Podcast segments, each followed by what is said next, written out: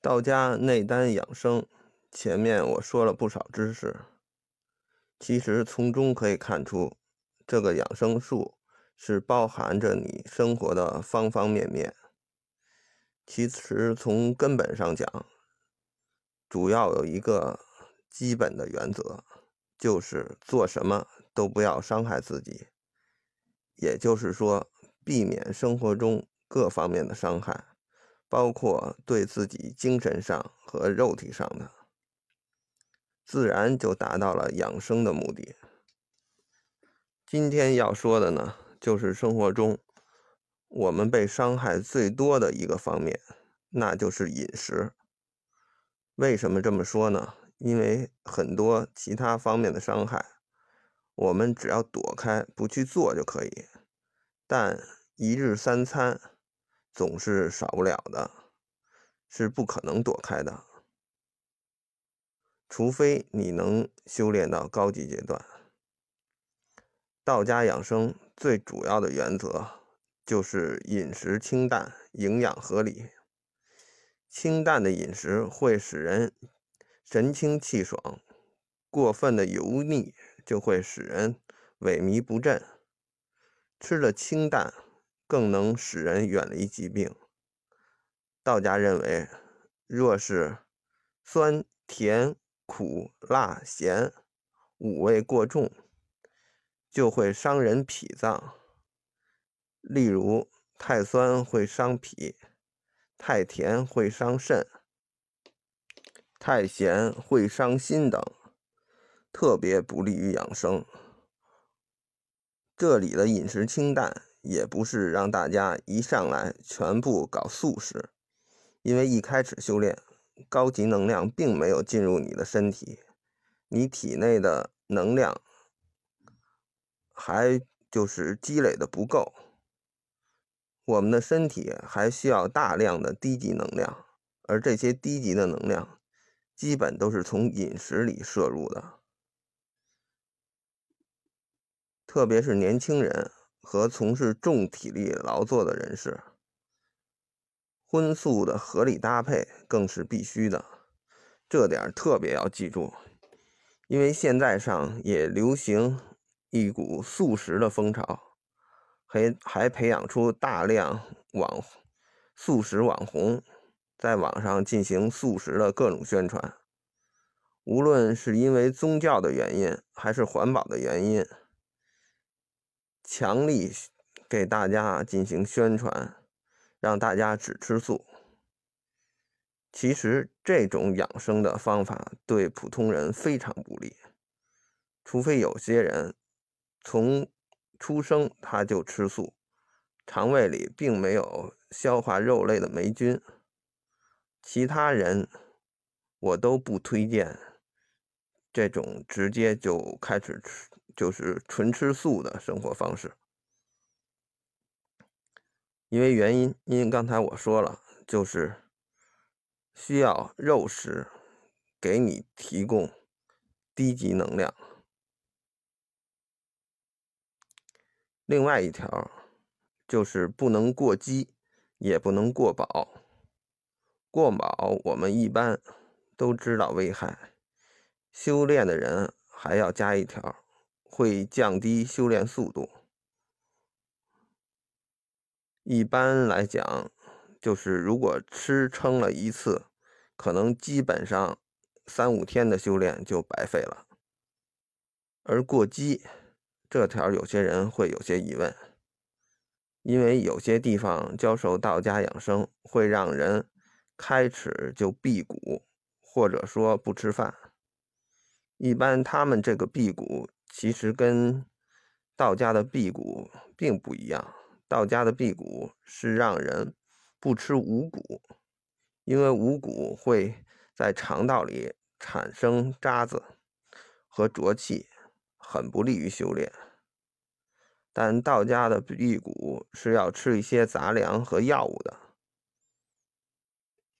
所以基本的营养还是能够保证的，而且。还关键还是要服气，而普通人根本，呃，不会服气，那何谈辟谷呢？这个福气实际上就是吸收高级能量，所以对身体，呃，对身体就是就是道家的辟谷，对身体并没有什么伤害，反而对修炼有很好的作用。而一般地方搞的，对普通普通人练的辟谷，实际是对身体伤害很大，而且有的伤害是不可逆的。你找一般的医生可能都治不了，只能去找道医来治。所以，对于辟谷这块儿，呃，一般人就不要轻易尝试了。实际上，你高级能量没积累到一定程度，根本没必要去搞什么辟谷，太早了。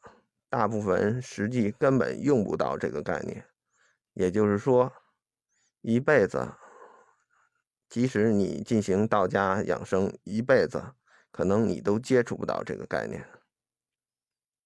如果你想清除肠道里的渣子和浊气，其实多吃点儿清水煮卷心菜也有类似的效果。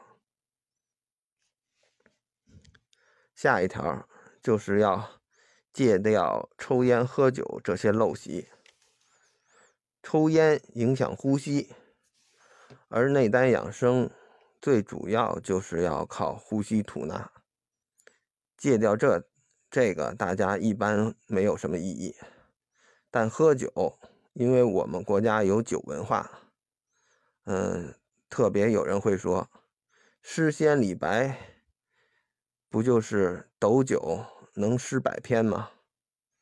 我们为什么要戒呢？但李白这个诗仙只是为为了夸他写诗写得好，跟内丹养生这些没有什么关系。其实像他这种生活条件很好的，从小就学了很多道术，却只活到了六十一岁，我估计。跟过度喝酒肯定是有关系的。最后就是对道家修炼比较好的蔬菜，嗯，有个说法叫道家四秘，它们分别是萝卜、白菜、豆腐、生姜。萝卜有通气的作用，而大白菜，特别是卷心的白菜。其气有向内收敛的趋势，同时还有刮肠子的作用。要想不死，肠中无渣，这是道家修行的一个俗语。现在大多数人肠中有很多乌渣，而白菜可刮肠，萝卜可通气，常吃萝卜白菜。便可以清肠通浊气。这里再强调一遍，道家常说的辟谷，若没有掌握法门，不可以轻易尝试。靠吃萝卜白菜也有相似的效果。生姜可解海鲜之毒，又可温脾暖胃，特别是男子主阳，不可百日无姜。况且现代人喜欢饮食冰镇的饮料和瓜果，其恶习是在当时吃完了感觉非常的痛快，非常的凉爽，但实际上却伤害了脾脏，与养生有与养生有大害。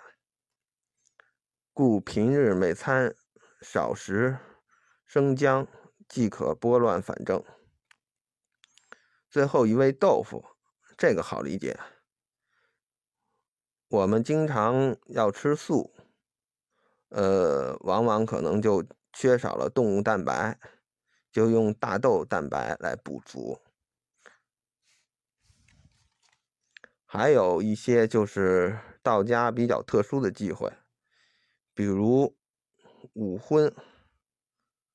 韭菜、蟹白、蒜、云台、香菜，还有三燕、大雁、狗、乌龟肉等。具体原因我不多说了，这一块呢，大家可以根据自己修炼的程度，适当的去控制。嗯，如果还想深究的呢，可以自己在互联网上查查。